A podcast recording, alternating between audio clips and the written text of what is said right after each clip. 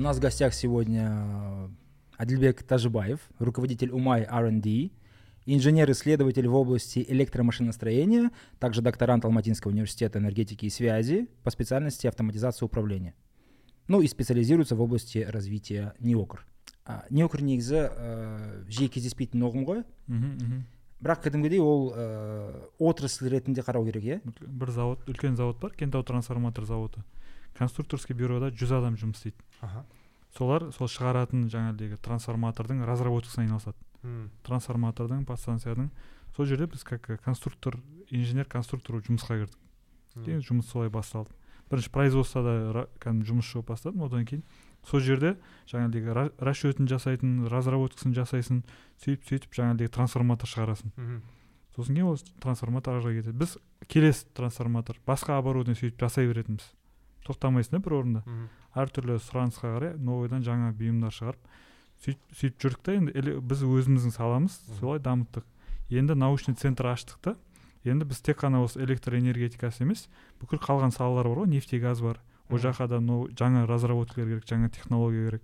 Мысалы химия бар сол сол салаларға қазір кіріп жатырмыз. М. сол ауыл бойынша жұмысын автоматтандыру бойынша иә жоқ жоқ мен автоматизация негізгі мамандығым машиностроение. Эле- бакалавр машиностроениені бітіргенмін сол бойынша ә, электромашиностроение бойынша жұмыс істедім. Сөйтіп электромашиностроение бойынша шығардық.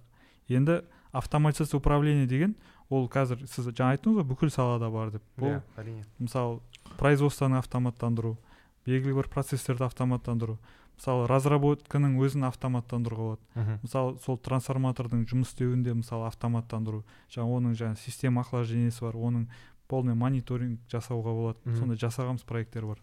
Соның бәрін автоматтандыру жаңа цифровизацияға айналдыру бүкіл процесстерін менің мамандық қазір докторантурам сол бағытта яғни сол автоматизация управление мына біздің салаға қарай байланыстырып жатыр да.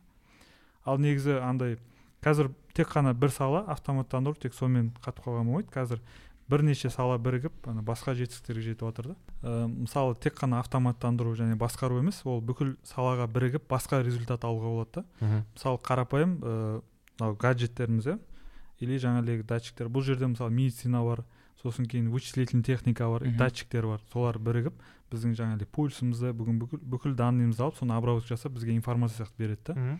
Сол сияқты мысалы энергетиканы датчиктерді одан бөлек жаңағы вычислительный мощностьті қосып біз жаңа басқа жетістіктерге жетіп жатырмық та. Мысалы жаңа цифровизация автоматизация оның бүкіл жаңағыдегі состояниесін онлайн режимде ана подстанцияда тұрған трансформатордың жағдайын білу деген сияқты. М. сол себептен бұл жерде бір направление сол емес бір, бірнеше направление бірігіп бір үлкен жетістіктерге қазір жетуге болады. Сондай ө- негізі осындай неокрларға әр елде әртүрлі жаңағы қаражаттар бөледі. Мысалы әр елдің өзінің жаңағыдегі разработкалар бар направлениялар бар. Негізі ол да бір ә, бір инвестиция салатын жер деп түсінеміз түсінсек болады. Мен жақсы түсінетін болсам енді неокр ол тек перспективалық бағыт емес ол страте- стратег- стратегический Иә, бал- бағыт иә, деген. иә. А, вообще как в казахстане дела обстоят вот именно с этим? Ә, жалпы бізде ә, қазақстанда ә, өндіріс бар ә, одан бөлек университеттер бар жоғары оқу орындары бар жаңағы мемлекет тарапынан көптеген қолдаулар бар. Яғни ол жаңағы ғылыми гранттар немесе басқа да жаңағы финансированиялар. Яғни он, оны біз ә, производство негізі өндіріс ол өзі жаңағыдей сұранысына қарай өзі өзі біз сияқты конструкторский бюроларында өздері жасап шығарады. Университеттер егер байланыс болмаса өндіріспен олар жаңағы гранттар алып басқа бір тақырыптарда қорғап жатады. Мгм. бірақ ол ә, реально ана неге кірмеуі мүмкін өндіріске. Сол себептен қазақстанда осы өндіріс пен ә, университеттердің арасындағы байланысты қазір қолға алып жатыр. Негізі осыны қатты дамыту керек деп ойлаймын. Сол кезде өндіріске керекті нәрсені жаңағыдай исследование жасап соны бізге қолдануға болады өндіріс иә сіз айтып отқаныңыз ба- былай ғой иә сонда.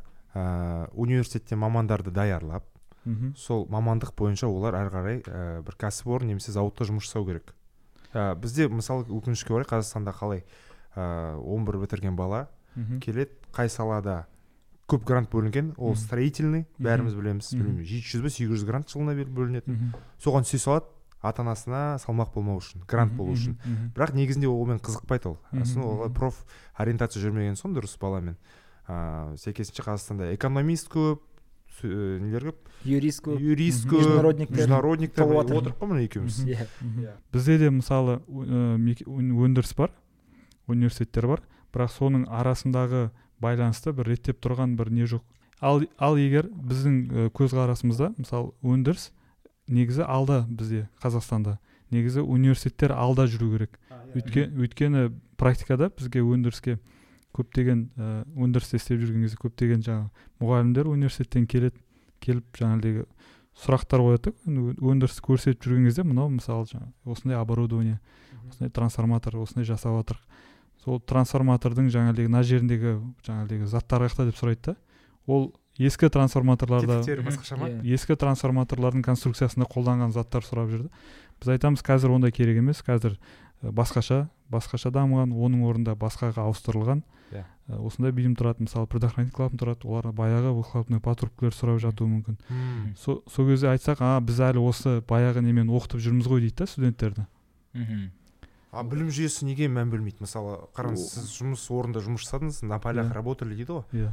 Мұғалімдер келеді сол балаларға білім көзін жеткізетін. Иә. А олардың үйретіп жатқаны ескі нәрсе. Иә. Бүкіл анау материал болу керек? Ол ол ол енді ол енді үлкен ана жүйе болу керек қой. Ол жерде қанша мысалы мамандықтар бар қанша не бар оның барлығын ауыстырып үлгермеуі мүмкін. Ә, жоғары жаңағыдегі министрліктер или жаңағы оқу процесс ол иә. оқу орнындағы жаңағыдай университеттің өзі. Ә, сол себептен сол соны ең оңай жолы сол өндіріспен бірге байланыстырып жүру. Ол өндіріс өзі айтады не керек екенін қандай маман дайындау керек екенін қандай ә, сабақтарды оқу керек екенін өз біз бізге келген бізде университеттермен тығыз байланысамыз біз оларға жаңағы программасын көрсетеміз бізге осы сабақтар үйренсе осы сабақтарды өтсе деп. Сол кезде уже түсініктірек болады да жаңағы студентке. Қандай жоғары оқу орындар? Мысалы сіз айтып отқан бағана серіктестік орнатқан а біз біз жұмыс жасап жатқан жоғары оқу орындар ә, біз назарбаев университетінде орналасқанбыз солармен байланыстамыз. Ә, жаңа алматы жаңа энергетика және байланыс университеті. Сосын кейін ә, шымкентте завод біздің заводтарымыздың не ә, жанындағы жаңағы университеттермен тығыз байланыс. Сонымен мәселе біздің программамыз учебный өзекті емес. Өкінішке орай иә? Иә толықтай барлығы деп айтпаймыз енді. Yeah. енді стандартный болса. мынандай нәрсе бар мысалы ә, негізі негізгі жаңағы фундаменталь фундамент несін білу керек. Мхм. Жаңағыдегі жалпы заңдылықтар ортақ қой. Иә иә. Бірақ ары қарай қазіргі кезде қандай қандай направление дамып жатыр қандай тенденция болып жатыр оны да ізденісте болу керек деп ойлаймыз. Сол кезде сол университеттен сол жоғары оқу орнынан шыққан студенттер сұранысқа ие болады. Мысалы ғылым не үшін керек? Ғылым ғылымның нәтижесін біз өндіріске енгізсек өндірісіміз жақсы жүреді. Яғни өндіріс сондай ғылымы бар сондай өндіріс басқа шетелдердегі өндірістермен ә, жаңағы бәсекелесе алады. Яғни бәсекелесті арттыру үшін бізге ә, ғылым керек өндіріске. Ал өндірістің өзі ол экономиканың негізгі жаңағыдегі ә, қозғаушы күші ғой. Егер өндірісің болмаса мысалы экономикаң дамымайды ғой. Ал жаңағы беріс деген бар ғой ішкі жаңағыдегі ол дамымағаннан кейін халықтың әл ауқаты азаяды. Яғни біз өндірісті даму арқылы экономикамызды дамытамыз ал өндірістің өзін дамыту үшін ғылымды дамытамыз. Былайша былай менің түсінігімде да ал енді біздің негізгі экономикамыздың негізгі түсетін жаңағыдегі ол шикізаттан түседі қазақстанда. Мынау дайын өнім шығатын аз ғой. Енді бізге сол шикізат күйінде сатпай сол жерге ғылымды енгізу арқылы оның өзінің жаңағы өзінің құнын арттыруымыз керек. Добавленная стоимость дейді ғой. Яғни сол жалпы осыны бір түсіндірсе түсіндіре алсам деймін да осыны. Одан кейін барып уже производствоны айтсақ болады. И сосын ғылымды қоссақ болады да. Мен негізі производстводан шыққан болашақ ғалым болып тұрмын да. Сол себептен сол ретте жасалса жұмыстар өте андай пайдалырақ болатын сияқты. Ал мысалы қазір ғалымдар бар өндіріс түсінбейді. Өндіріс түсінбегеннен кейін оның жасап жатқан зерттеулері былайша айтқанда не актуально? Полкіде тұрады да? Теоретик деп те айта алмайсың. Бірақ мысалы бір нәрсені ойлап тапқысы келеді бірақ ол ә, конкурентоспособный емес. Оның жасалған заты қымбат болып шығуы мүмкін. Или оның жасалған заты басқа аналогтармен салыстыруға келмеуі мүмкін да. Мысалы мысалы бізде ә, производствода келді ғалымдар біздің продукцияны енгізейік деп. Бірақ ол, ол продукцияны біз анализ жасап қарадық вообще келмейді енгізуге. Ол шығарсаң наоборот производстводан кейін қарай кетуі мүмкін да. Ол жерде материалы емкий ол жерде жаңағыдей технологический істелуі істелінбейді. Мысалы нерентабельно технологический возможность жоқ олай істеуге. Мхм. мысалы болады ғой адамдар бір, бір летательный аппаратты жасап тастауы мүмкін бірақ ол ұшпауы мүмкін да ол тұра береді солай. Ал бізге реально сол производствода жасалатын ә, ғылыми жұмыстар қажет та сол кезде ол барлығына елдің игілігіне жұмсалады да. А бізде ә, патенттер мысалы иә? Потому что в науке есть патенты. Мгм. не путать с ИП. Вот а бізде патенттер көп па? Ғылым саласында мысалы. Может быть қандай бір әйгілі бір атақты ә, патентіміз бар қазақстанда? Бізде енді ә, қазақстанда патенттер қазақстанда болғанда мен умай туралы айтсам ә, біздің ғалымдардың патенттері бар. Яғни ол инновационный продукттар бойынша изобретение патенттер алғанбыз. Бұл патент ә, негізі бізде қазақстанда егер былай қа- қарасақ ә, қатты дамымаған шетелге қарағанда. Мысалы қазақстанның патентін көп жер не қыла бермейді қабылдай бермейді. Яғни бұл патент интеллектуальный собственность деген өте актуальды болып табылады. Бұл ғылымның дамыған кезде бұл да бірге даму керек. Яғни ғалымды жаңағыдай заң жүзінде қорғай алатын заңдар болу керек. Яғни ол оның енгізген жаңалығына сай ол өзінің жаңағыдегі несін тиесілі үстемақысын алу керек. Яғни оның барлығы сол патентпен интеллектуальный нелермен документтер құжаттармен жүзеге асады. Енді патент алуға бізде қазір қатты бір не жоқ андай қазақстанда бір тенденция жоқ. Бірақ негізі бұл енді қатты дамиды деп ойлаймыз. Өйткені кез келген идея кез келген айтылған ненің бар айтылған ә, проекттердің барлығы патенттелмесе ол басқа жаққа өтіп кетуі мүмкін. Негізі негізі кез келген бір авторский құқық алып әр айтқан идеямызды патенттеп отырған дұрыс деп ойлаймыз. Если взять э, Умай R&D и расписать вот так по пунктам основные направления, мхм какие будут? біздің ә, негізгі бағыттар ол ә, энергетика саласында нефтегаз саласында және ана недропользовательдер. Сол салада жаңа жаңа технологияларды ендіру және осы ә, разработкалармен айналысу, айналысу конструкторлық құжаттар дайындау нормативтік құжаттар дайындау яғни осы өндірісті автоматтандыру осы саланың барлығына біз ә, решение жаңа шешім шешім береміз. Яғни басқа да трансфер технологиямен де айналысамыз. Яғни осы мысалы бір өндірісті жаңарту үшін ол жерге қандай технология енгізу керек? Жа- жалпы технология дегеніміз сол өнді- өндірістің тиімділігін арттыру. Яғни сол жердегі жұмысшылардың жаңағыдегі өнімділігін арттыру. Яғни сол, сол себептен бұл өте маңызды деп ойлаймыз. Мгм. То есть это получается как будто готовое решение под ключ для каких-то отраслей. мхм иә То есть тех- технология жағынан, автоматизация производства Иә. жағынан. иә Мгм.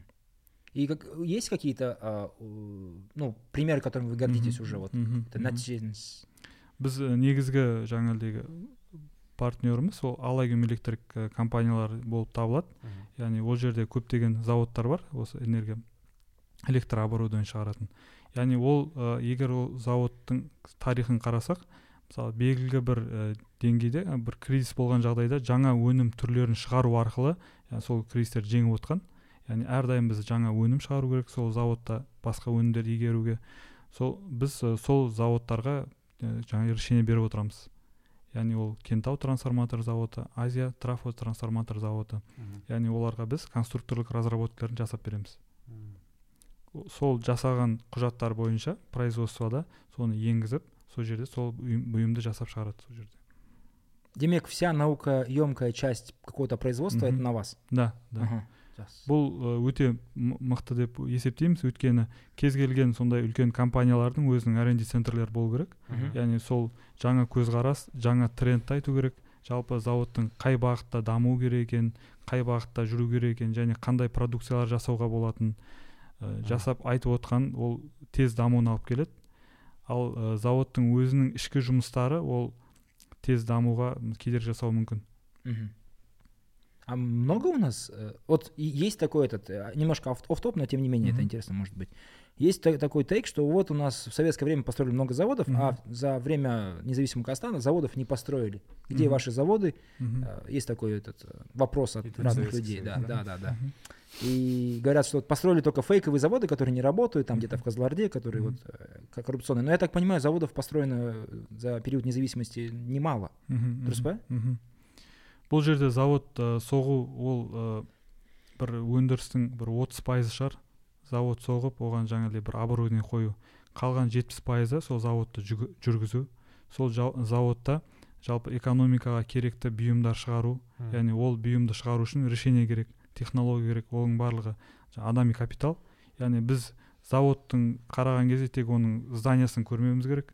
Біз оның ішіндегі бизнес процесін оның ішіндегі жаңағыдай жасалатын құрал сайман оборудованиялардың өзектілігін яғни басқа рынокқа сата аламыз ба сата алмаймыз ба? Яғни ол экспорт ориентированный болу өте маңызды. Өйткені бізде қазақстан жиырма миллион халық бар. Яғни ол жерде ондай потребность болмауы мүмкін заводтың тұрақты жұмыс істеп тұруына. Сол себептен біз жаңа рынок табу ол рынокке сай продукция жасап шығару ол негізгі бағытымыз. Мысалы жаңа айтқан заводтарды қарасаңыз олар барлықта экспорт ориентированный нелер заводтар кім алады?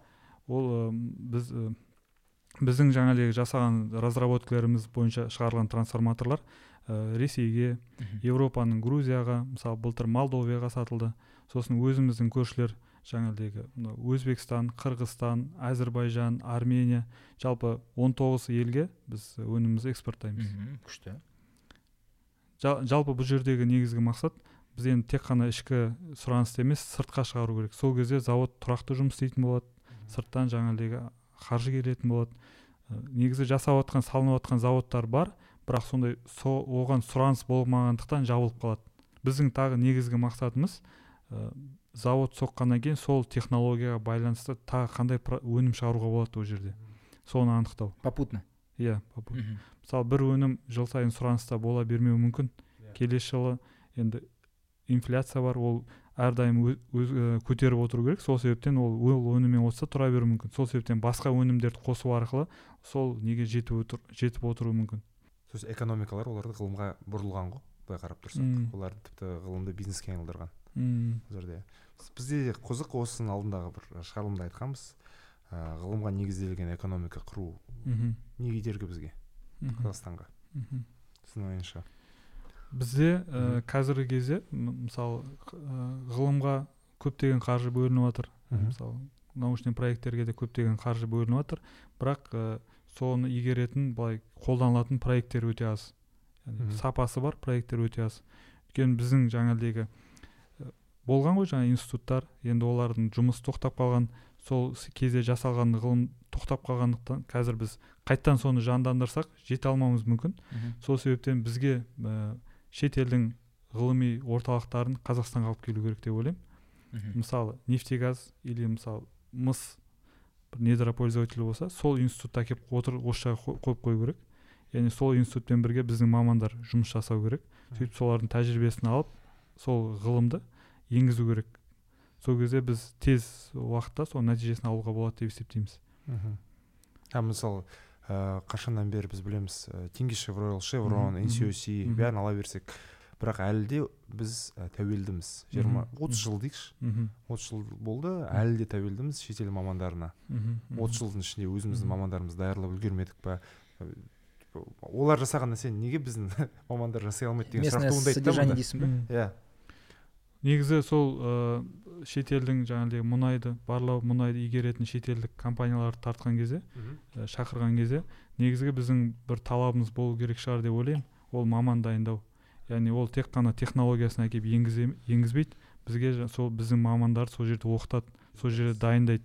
Сол кезде біз өзіміздің мамандарымызды сақ, одан ары дамыта аламыз. Ал ол жай ғана енгізіп бүкіл жерге өзінің адамдарын өзінің мамандарын жұмылдырса ол бір күнде кетіп қалады. Ал ол технология деген ол үлкен уақыт игеруді талап етеді. Одан кейін біздің мамандар жоқ деп шығамыз. Негізі ол дұрыс ә, басында дұрыс қойылмаған жаңа жүйе болуы мүмкін. Жалпы осы бағыт бойынша ә, электр энергия тапшылығы расымен ә, тапшылық бола ма? Болса егер де оның алдын алу қандай іс әрекеттер болып жатыр? Ол тапшылығы болатыны сөзсіз. Ол уже андай дәлелденген факт па? Факт. Мысалы егер ана қарап отырсаңыз электр энергетикасы біздің тәуелсіздік алғанға дейін көп тұтынған екенбіз ол жерде көптеген заводтар жасалған жұмыс жасаған. Біз соған енді жеттік сол тұтынған мощностьқа.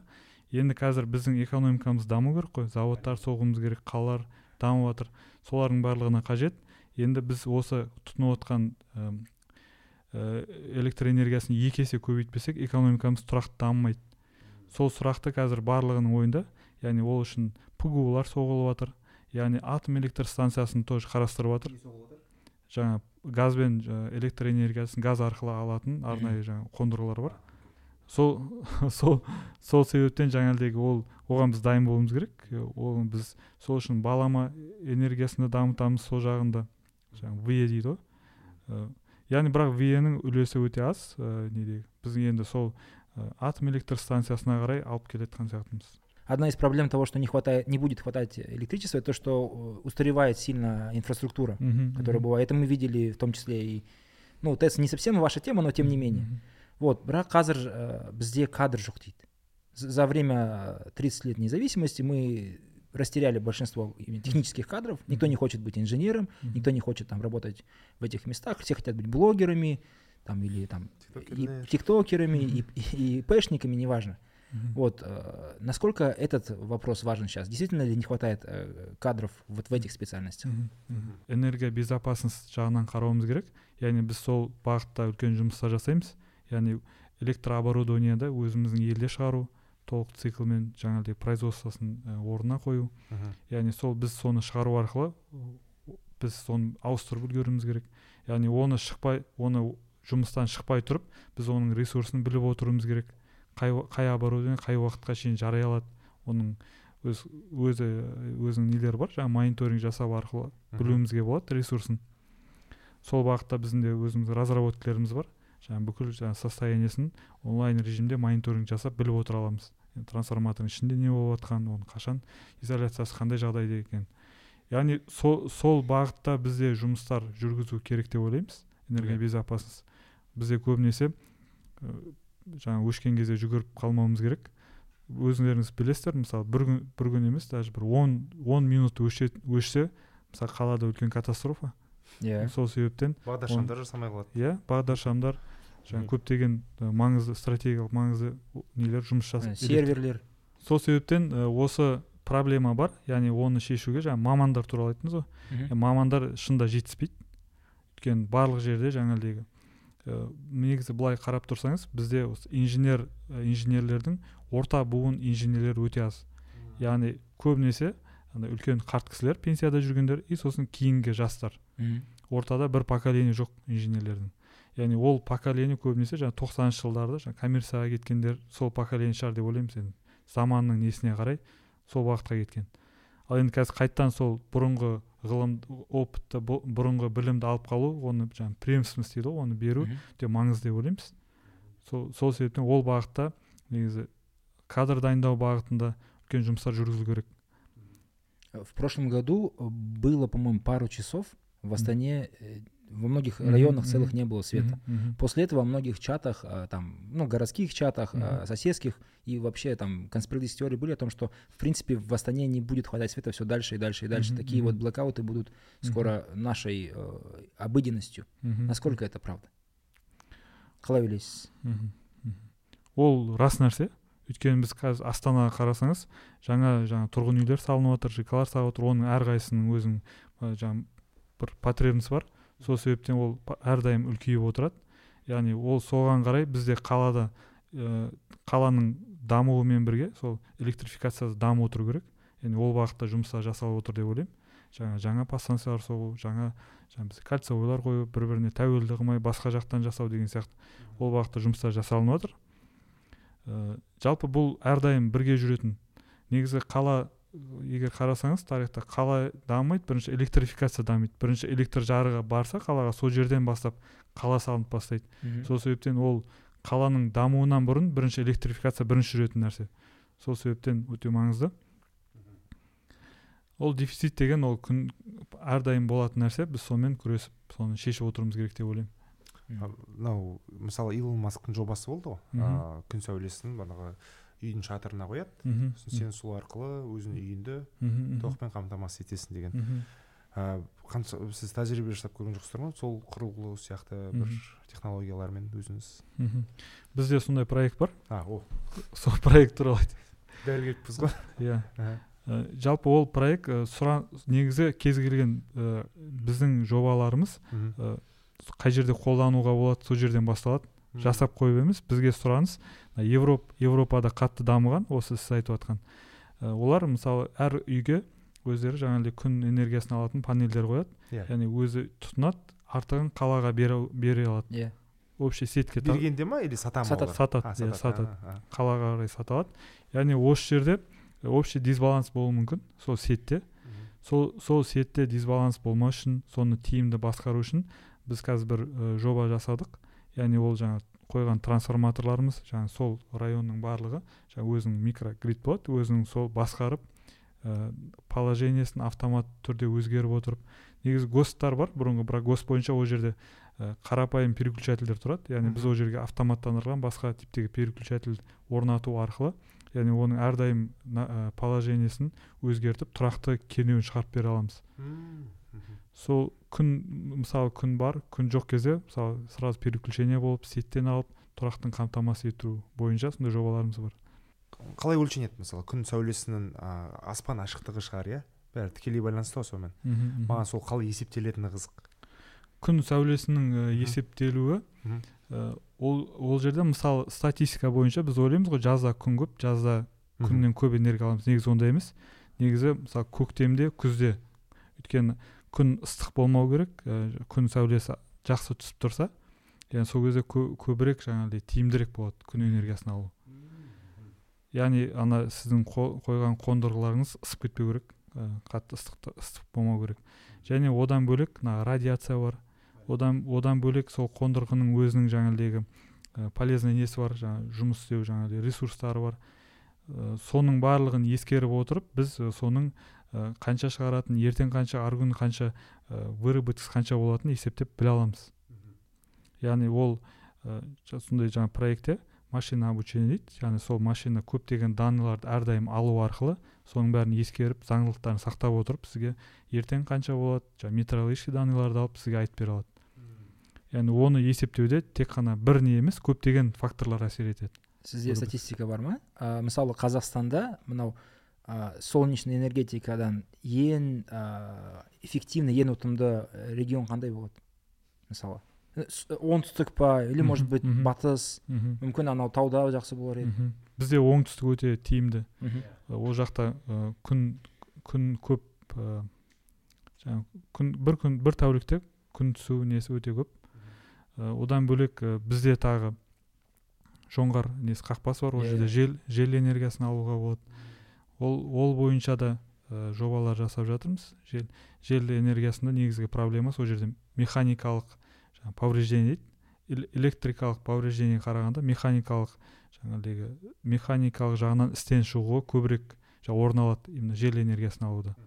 Яғни ол жерде қатты құйынды жел тұрған кезде ол жаңағы сынып кетуі мүмкін или жаңағы шестернялар. Сол жерге біз магнитный редуктор қою арқылы сондай сұрақтардың шешімін жа- жасап жатырмыз. Яғни ол магнитный редуктор жаңағы қатты айналып кеткенде де ішіне жаңағы холостой айналып сындыруға жаңағыдай мүмкіндік бермейді. Мхм. яғни сондай сондай разработкаларымызды сондай экономиканың осы барлық салаларында жаңағы орнатып орнатып жатырмыз решениелерімізді маған қызық мынау мысалы трансформаторлар. Мысалы мынау үлкен көлемді мынау кіші көлемді түсінікті. Стандарты мынау ғой иә? Иә иә. Мынау мынау распределительный трансформатор Иә. мынау силовой трансформатор. Соның макеті. Силовой трансформаторлардың бағасы оның жаңағы қуатына ә, кернеуіне байланысты миллиардтан асып кетеді миллиард теңгеден. Мхм. үлкен трансформаторлар. Ал кіші қалада қолданатын трансформаторлардың түрі көп. Мысалы бір миллионның жобасындағылар бар. Енді мынаның бағасын точно білмеймін бірақ бұның сол рыночный бағалары сондай да олардың. жиырма бестік болса алты бес жүз мың алты жүз мың содан қарай көтеріле береді. Мгм. а вот эти дорогие где используются? Только Бұл- производство? Жоқ жоқ бұл бізде ә, основной мысалы біздің заказчиктер кигок Мгм. сосын энер- энергетический компаниялар ек erg сондай сондай үлкен компаниялар қолданады. Бізге яғни бір облыстан екінші облысқа тасымалдау үшін жаңағы электр энергиясын осы трансформаторларды орнатады. Яғни ол трансформатордың еще ә, требованиесі бойынша қандай комплектацияда болу керек соған қарай да ол бағасына әсер етеді. Мысалы ішінде кейбір заттар бар. Мысалы оны біз сатып аламыз шетелден. Мысалы мына водтары ол вод дегеніміз мынау ақ болып тұрған. Ол иә ол ол оны жасайтын арнайы үлкен заводтар бар. Тек қана сондай от жасайды біз соны солардың бүкіл трансформаторный заводтар сатып алады өздері қолданады. Яғни оның да нелер көп ә, әлем ресейде жасалады европада жасалады әртүрлі елдерде. Біз солардың ішінен заказчикпен келісіп қандай қою керек екен одан кейін барып солардың бүкіл тех заданиесін келісіп болғаннан кейін барып трансформатордың өзінің бағасы шығады мына трансформатордың ә, конструкциясында ә, проводтар қолданады мысалы сымдар қолданады. Ол сымды ә, біз проводтарды біз өзіміз жасаймыз. Яғни біз қазақмыстан катынка сатып аламыз. Яғни катынканы керек сечениеге келтіріп оны орап изоляцияны өзіміздің обмоткілерде қолданамыз. Біздің жаңағы трансформаторларымыздың жаңағы қазақстан қазақстан содержаниесі жетпіс пайыздың жобасында. Бұл негізі өте үлкен үлкен яғни дәл трансформатор строение үшін ол үлкен көрсеткіш болып есептеледі. Біз сон, сонымен біз негізгі мақсатымыз сол соны әрдайым өсіріп отыру. Яғни керекті трансформаторға керекті бұйымдардың барлығын өзімізде жасау. Мхм. Сейчас же э, есть такие, э, ну, скажем так, мнения, что некоторые вещи лучше не производить, а покупать. Ну, там mm-hmm. дешевый, там Китай предлагает, например, mm-hmm. или там Россия очень много зашла на наш рынок, там mm-hmm. продает вещи, которые дешевле, чем казахстанский. Опять же, там с теми машинами были такие разговоры. Mm-hmm. Почему важно производить вот mm-hmm. именно нам в Казахстане свои, а не покупать? Может быть, покупать дешевле было бы удобнее mm-hmm. там? Қалай бұл жерде ә, энергетикалық безопасность деген бар. Біз яғни бізде қазақстанда өзіміздің бекітілген бір стратегиялық маңызды жаңағы бұйымдар болу керек тізімі.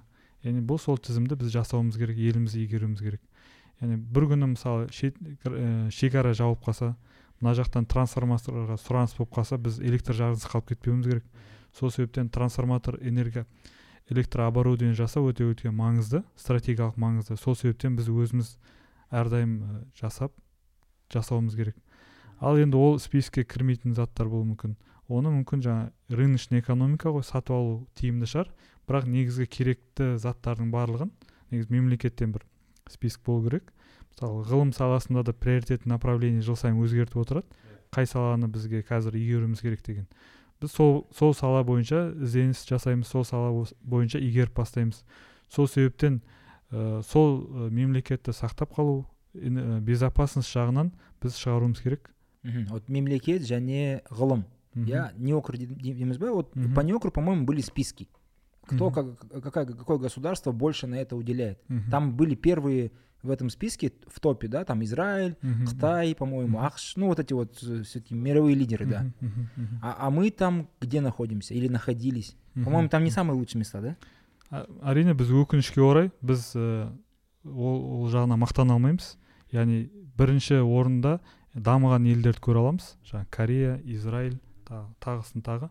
Біз енді ә, көбейеді деген үміттеміз. Бізде қазір ввп ның өзінде сол ғылымға өте аз мөлшерде бөлініп келген. Енді қазір қазіргі кезде ә, көбейтіп жатыр. Яғни бұл ғылымға бөлінген ақша деген ол болашақ инвестиция деп білеміз. Яғни біз оны салу арқылы келешекте экономикамызды көтере, көтере аламыз деп ойлаймын. А мысалы отандық компанияларды алатын болсақ ә, ғылым ғылымға және банағы ғылымдар ғалымдардың пайда болуына бана кадрлардың пайда болуына ә, ақша бөліп инвестиция жасап жатқан компаниялар көп па бізде? Ә, жалпы отандық компаниялардың ішінде мысалы алагем электрик компаниясын айтуға болады. Яғни ол жерде әрдайым жаңағыдай сол өздерінде ғалымдар мамандар дайындау жаңа өнім көздеріне жаңағыдегі ақшалай ақшалар бөлу жаңа өнім түрлерін игеру сол неокрға жаңа ә, қаражат бөлу арқылы яғни өзінің жаңа орнын жоғалтпау яғни негізгі ғылымға ақша бөлу арқылы негізі кез келген компанияның өзінің жаңа өмір сүру жаңа циклы бар. Яғни определенный бір жерге келген кезде ол төмен қарай кетуі мүмкін. Яғни сол нені сақтап отыру үшін біз әрдайым көтеріп отыруымыз керек. Яғни ол тек қана жаңа ғылымға бөлу арқылы жаңа технологияны енгізу арқылы жаңа өнімді игеру арқылы жетуге болады деп ойлаймын. Сол кезде ғана ол жаңа өзінің несін ұстап тұра алады.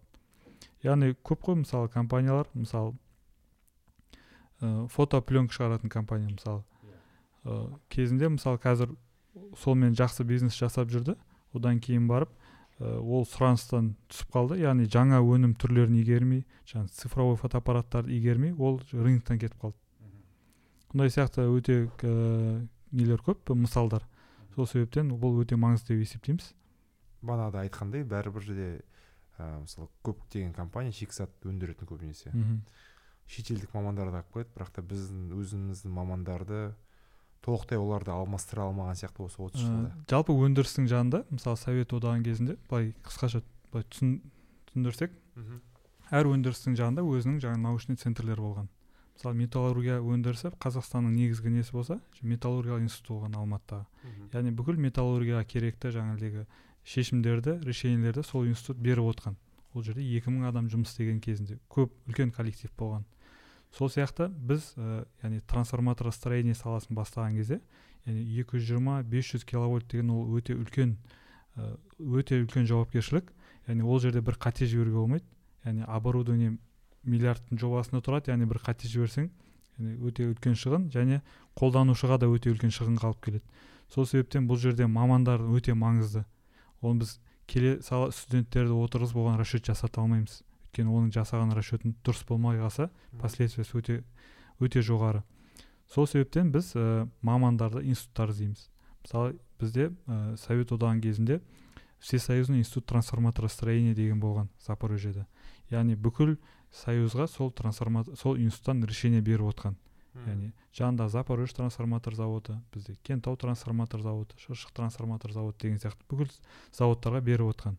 Яғни олар кейін өздері жаңа бөлек ә, сол жерді тарап өздері бөлек компаниялар ашып сондай әлемдік решение беріп отыратын компания жаңа біздің партнерларымыз бар. Яғни осы саланың жаңағыдегі негізгі жаңа мамандары. Сол мамандармен біздің мамандар бірігіп яғни сол өнімдерді бірге разработка жасап солардан консультация алып біз жаңа өндірісті және аз уақыттың ішінде жаңағыдай екі жүз жиырма бес жүз киловольттық трансформаторларды игердік. Яғни осы модель өте жақсы жұмыс істеді. Өйткені пәленбай жыл опыт жасаған институт бар маман бар. Яғни жанына біздің маманды қостық бірге жаңа шешімдер дайындап решение беріп сол производствоны жүргіздік. Қазіргі кезде ол мамандар бөлек кетті. Біз солардан үйренген біздің мамандар ары қарай өздері жалғастырып жаңа жұмыс жасап жатырмыз. Яғни сол осы модель экономикада өте тиімді деп есептейміз. Өйткені бұл модельді алып біз жаңағыдегі нефтегазды дамытсақ болады жаңа недропользовательдерді дамытсақ болады. Яғни бір институт бір месторождение или бір заводты алайық жаңа баяу жұмыс жасап тұрған. Сол жердің технологиясын игерейік. Ол жерде қандай оборудование бар қандай ә, не істеуге болады ол жерде.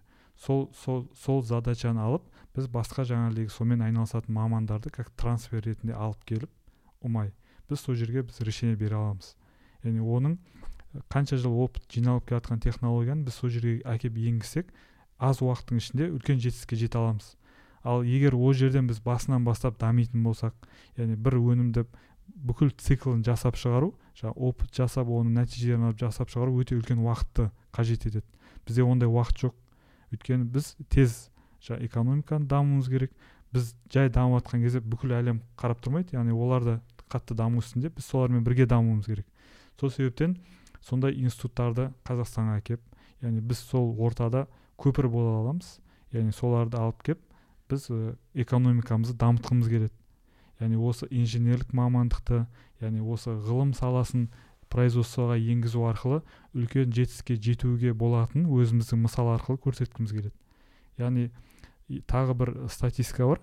Мысалы осы трансформатор саласында бұрынға дейін 220-500 киловольттық трансформатор біз шығармағанбыз шетелден бізге келетін. Яғни шетелден келетін кез келген бұйым өте үлкен ә, үстіндегі бағасымен жаңағыдай қымбатқа келеді. Яғни біз өзіміз шығару арқылы яғни оны бағасын түсіріп түсіріп қанша елге экономикаға миллиард жүз миллиардтан аса экономия жасадық. Ол деген қанша мектеп қанша жаңағы балабақша дегендей. Сіздің ойыңызша ә, жас балалар студенттер неге ә, технический специальностьтарға ә, келмейді кірмейді?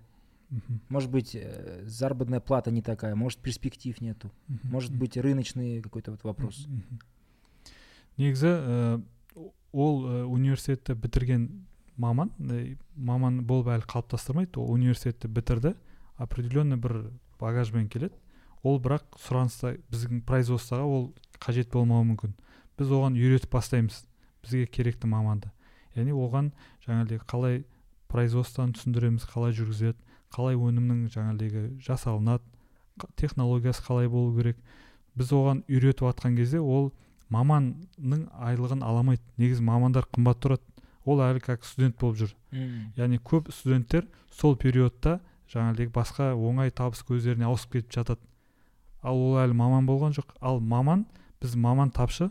Өйткені маманды біз шетелден шақырамыз үлкен айлық береміз оларға. Ал егер өзімізде болса қанеке бірақ ол бізде маман жоқ бірақ ә, диплом бар. Ол диплом маман екенін көрсеткіш емес.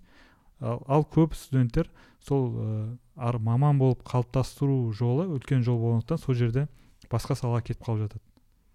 Бір ұғым бар социальный лифт деген. Мхм. Мысалы сіздің ойыңызша ә, қаз, қазіргі иә қазіргі таңда қазақстанда ә, ғылым деген. Мхм. Ол социальный лифт бола ала ма? Мхм. Мысалы мен бүгін жай студентпін бірақ менің күшті идеям бар мысалы иә қабілетім бәрі күшті. Бірақ мысалы ақша да жоқ жағдайым онша емес. Бірақ мысалы ғылым ретінде енді ғалым ретінде иә ғылым жол саласында жүрмін. И вот э, через там пять лет я могу действительно не думать уже о проблемах.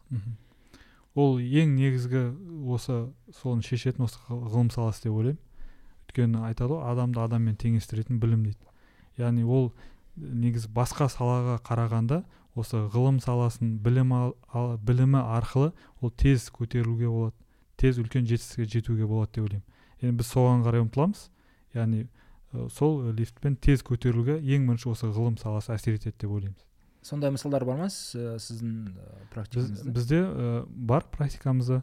Жаңағыдай қарапайым қазақтың қыздары яғни өзінің мүмкіншілігін көрсету арқылы жаңа ведущий специалист болып отырған жаңағыдай мамандар бар яғни бірге жұмыс жасайтын.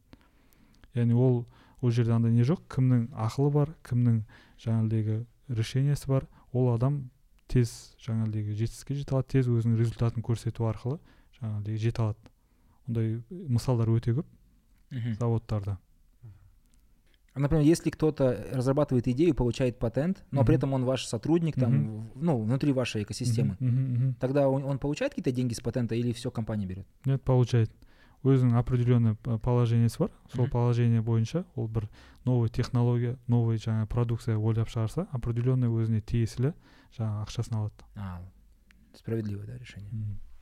Ол сол дополни сол соған негізгі мотивация болып табылады да. Соны жасау ізденісте болу әрдайым сұраныста болу сол кезде тез дамиды деп есептейміз. Бірақ бүкіл мүмкіндіктер анау ғылыми орта бәрі бересіз иә? бүкіл ғылыми орта испытательная база бүкіл несін береміз мүмкіншіліктерін. Тек идея керек иә? И еңбекқорлық иә сіз сонымен қатар докторантурада жүрсіз ғой. Мхм. Соған қарағанда өзіңіздің бір зерттеулеріңіз бар. Оған дейін де магистратураны қорғадыңыз. Ыыы қазір нақты уақыт қазіргі уақытта сіз нені зерттеп жатырсыз мхм қазіргі уақытта біздің негізгі бағытымыз ол автоматизация және басқару мхм. және оны қазіргі ана искусственный интеллектпен байланыстыру. Мхм. Яғни қазір біз ә, күнделікті жалпы ол ә, барлық салаға кіріп кеткен. Жаңағыдай автоматтандыру оны ә, машина обучение өз өзін басқаратын.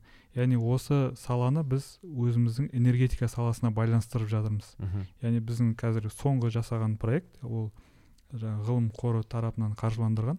Ол жаңағыдегі ә, транс энергия подстанцияның бүкіл оборудованиесін онлайн режимде состояниесін біліп отыру яғни оның ресурстарын анықтау.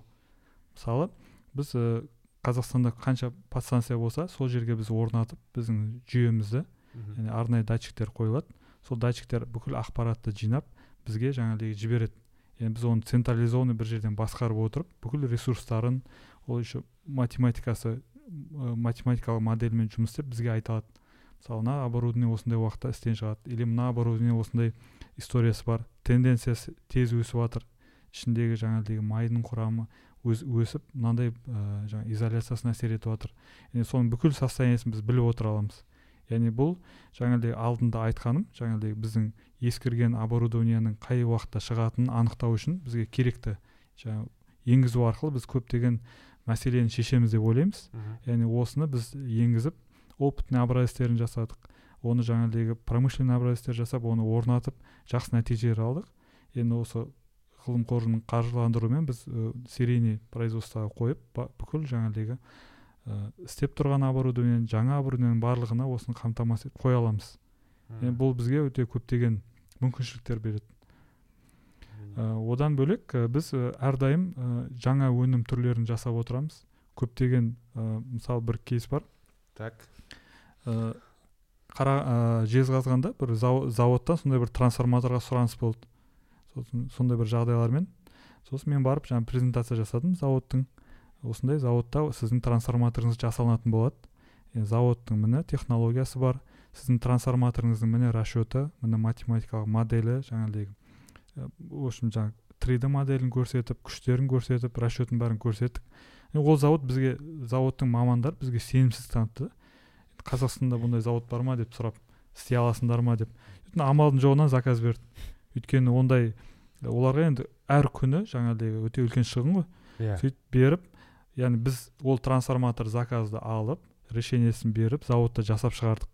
Жасап шығарып болғаннан кейін ол заказчик бізге келеді жаңағы испытаниясына бірге қатысып трансформатордың бәрін бірге испытание жасадық. Сол кезде жаңағы кісінің айтқаны мен сен келген кезде вообще сенбедім дейді. Бізде бұндай жаңа завод бар екеніне бұндай жаңа наукасы бар екен технологиясы бар екеніне сенбедім. Қазір көріп жаңа қатты таңғалып отырмын дейді. Яғни біздің менің түсінгенім бізге қанша жерден видео көрсет қанша жерден слайдпен көрсет істеп жатқан жұмысыңды қатты қабылдай бермейді. Оны апарып көрсету керек екен да производствоны істеп жатқан енгізіп жатқан жұмыстарымызды. Сол кезде ол кісі өте өзінің жаңағы рахметін айтып жаңағы жұмыс іске қосылғанына қатты қуанған болатын. Ондай мысалдар өте көп. Мысалы көбінесе біз ұмтыламыз ғой шетелдің оборудованиесі мықты болады шетелдікі жақсы болады деп. Иә. Мындай үлкен месторождениеде тоже сондай шетелдің оборудованиесін қолданған. Сөйтіп ол істен шығып қалды жанып кетті. Сөйтіп бізге хабарласты. Ол вообще нестандартный бұйым. Біздің жасап жатқанымызға мүлдем ұқсамайды. Сосын кейін бізге істей аласыңдар ма деді. Иә. Сосын енді бізде мен ол кезде главный конструктор болып істеп жүрген. Сосын істесең істемесең енді қарайсың ғой. Істей аламыз дедім. Сөйтіп ол қуанып кетті.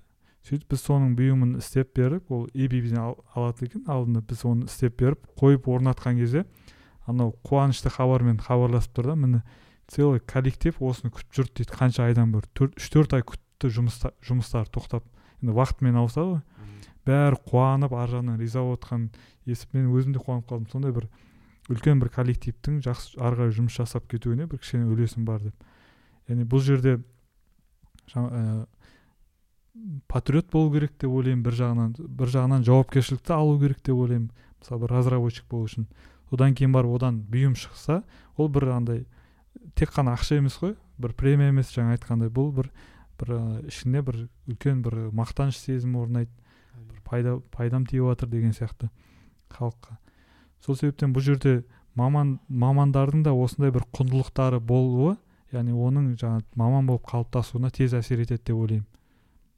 Жұмысшыларда көбінесе мындай сұрақтар болады. Ертең автоматизация біздің жұмыс орнымызды алып қояды деп. Ә, немесе мысалы сол адамдарға не істеу керек? Олар қайтадан оқу керек па переквалификация керек па мысалы кезінде ә, адамдар ә, машинаға машина көлікке қарсы болған. Не біздің жылқы колесница дегендеріміз бәрі реально асқабаққа айнала ма деп. И содан кейін барып оларға жұмыс орнын берді зауыттан. Сондықтан олар тынышталды. Ну более менее а бізге жұмыс береді екен ғой деп. А, бұл жерде автоматизациямен қалай деймін да мысалы бәрін технология алмастырса адам жұмысын. Бағана сіз айтасыз тексеретінді даже датчик қойып алып өзіміз ана жерде адам отыр ма оны да болады барлық жерде. А, адамдармен қалай болады жұмыс? Әлде жұмыс орны қысқара ма бұл жерде? Бір дилемма да үлкен.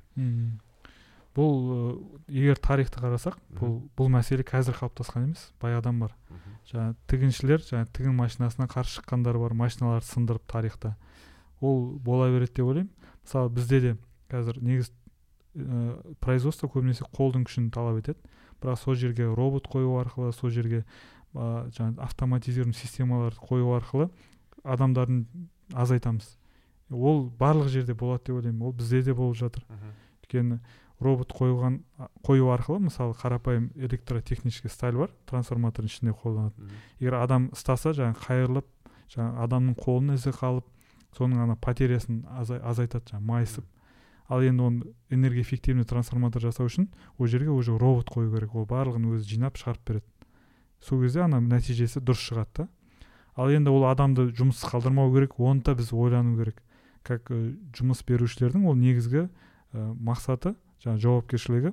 Яғни ол адамды қайтадан ә, переквалификациядан өткізу арқылы қандай бұйым шығаруға болады немесе оны қай, қай жерге қоюға болады қай учаскеге қоюға болады деп негізі сол, сол туралы әрдайым ойланып жүру керек. Е, сол біз тек қана сол арқылы оны адамдардың жұмыс күшін сақтап қала аламыз. Бұл жерде екі несі бар да? Бір біреуі ә, рыночный экономика жағынан қарайтын болсаң уже сен сату керексің ғой лишний артық адамдар ол артық ә, артық шығын былайша айтқанда.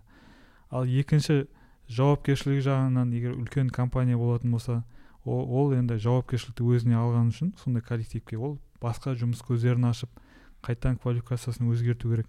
Мен ә, екіншісіне более жақын солай болғанын қалаймын. Өйткені ол адам бір мекемеде 30 жыл жұмыс істеп одан кейін жұмыстан шығып қалса мысалы пенсияға жетпей да мысалы yeah. Ол енді 30 жыл істегенде тек бір нәрсені істеп отты ғой. Яғни оны сол кездерде бейімдеп отыру керек пе еді жаңа неге? Жаңа мамандыққа. Сол себептен сондай жауапкершілік алғаннан кейін мамандарды да әрдайым дайындап ә, қажетті мамандарды жетілдіріп отыру керек деп ойлаймын. Ал сіздің мысалы жұмыс жұмысыңызға қазір жасанды интеллект кіруі қалай ә, мүмкіншілік бар ма? Ойластырып жатсыздар ма? Жасанды интеллект ә, ол кіріп қойған. Жұмыстың өйткені қазіргі көп қой ә, чат gpt бар. Ол адамның жұмыс несін отыз пайызға жеңілдетеді. Мысалы біздің сотрудниктердің. Ол тез жауабын алуға соны дұрыс задача қою арқылы мысалы программа жазатындар тез шешім, шешімдерін алып жатады. Ол оны жасау оны қолдануымыз керекпіз. Өйткені сұраныста болу үшін бүкіл инструменттер ол пайдалы деп ойлаймын. Yeah. Ә. сол себептен арнайы жаңа курстар бар. Қалай өзіңнің мамандығыңа қолдану арқылы қалай қолдануға болады қалай оған тапсырма беріп қалай жауабын алуға дұрыс жауабын алуға болатын. Сол себептен біз одан қашпауымыз керек. Оны біз ә, соны қолдану арқылы басқа жетістіктерге жетуіміз керек деп ойлаймын. Және біз сол бағытта жұмыс жасап жатырмыз. Мысалы құпия болмаса әрине жасанды интеллект қай жағынан сіздің жұмысыңызды жеңілдетті? Ә, жасанды интеллект ә, көбінесе ә, дан көптеген мәліметтерді өңдеуге сол сол мәліметтердің бір нәтижесін алуға. Биг дата иә сол соған өте жеңілдетеді. Мысалы сол көптеген мысалы ғылым ғылымда данный көп мысалы ғылыми жаңалықтардың барлығы көп данныйдың жинау арқылы сол жерде бір нәти бір реттіліктерді байқау арқылы бір көп жаңалықтар ашылып жатады. Яғни ол сол данныйдың бәрін игеру өте маңызды. Енді осы жерде как раз осы жасанды интеллект жақсы көмектесе алады. Айтпақшы ә, умай деген умай деген аты ну не, названиесі. Бар ғой анау скайнет иә? В некоторых этих э, используют там греческий. Но если название будет казахского интеллекта жасанды интеллект умай отличное название.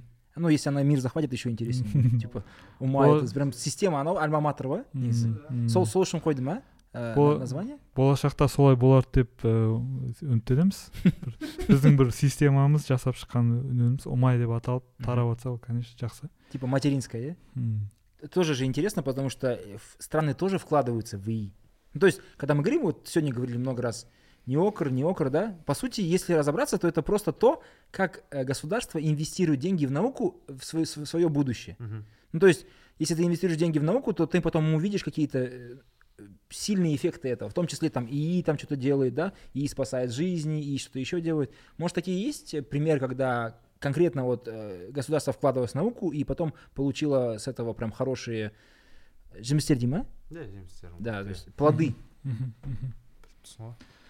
негізі ондай мемлекеттер көп егер дамыған елдердің барлығының даму моделін қарайтын болсаңыздар основной жаңағы сол наукаға инвестиция жасау арқылы мысалы көптеген израиль мысал ретінде қарасақ болады мысалы еш нәрсе жоқ мысалы елде. Сол наукаға көңіл бөлу арқылы ауыл шаруашылығына көңіл бөлу арқылы әртүрлі методтармен суғару арқылы мысалы сол арқылы үлкен жаңағыдегі жетістіктерге жеткен. Мысалы көп жерді қарасаңыз бәрі израиль медицинасын мақтайды. Яғни ол жерде сол жерге наукасын енгізген. Кореяны қарасаңыз болады. Жаңағы автопромға сол жаққа мемлекет қаншалықты мән берген. Қытайға да соңғы кездері мысалы экспортқа шыққаны олар қайтарады. Қайтадан келеді дегенде сондай өздерінің нелері ә, мемлекеттің қолдаулары өте көп. Яғни осындай қолдаулар біздің мемлекетте де бар бар деп ойлаймын. Яғни сол соны тиімді пайдалану арқылы яғни ғылымға бөлу арқылы содан продукт шығару арқылы экспорттау арқылы яғни бір саланы жетік игеру арқылы біз үлкен жетістіктерге жетеміз деп есептеймін. Сол себептен осы бағытта барлығымыз жұмыс жасауымыз керек деп ойлаймын. Яғни өндіріс пен жаңағы университеттер бірігіп яғни үлкен жаңағыдей бірге қайнау керек деп ойлаймын сол кезде біз үлкен жетістіктерге жетеміз иә мемлекет те оған өзінің жаңағыдегі қолдап солар басқарып дұрыс бағыт беріп отырса үлкен ғылымды ғылымға ақша салу арқылы ғылымға маңыз беру арқылы үлкен жетістіктерге жете аламыз деп есептеймін Кстати, неокр же это еще и, например, разработка там оборонительного вооружения. Угу, ну, ну, то, есть, то есть там условные, там, я не знаю, там беспилотники, угу, это угу. тоже же не просто так возникло. Поплама. Да, там, я про Байрактар уже не буду говорить, но тем не менее, мне кажется, если в это вкладываться, то так или иначе страны увеличивают свою возможность обороняться в случае чего. Да, то есть mm-hmm. обороноспособность увеличивается, mm-hmm. а это тоже стратегический вопрос. Mm-hmm. Я же не говорю о том, что надо просто там, например, воду фильтровать, и кое для кого-то это очень важно. И, кстати, в нашем регионе тоже. Mm-hmm. То есть этот вопросы связаны, короче, везде наука.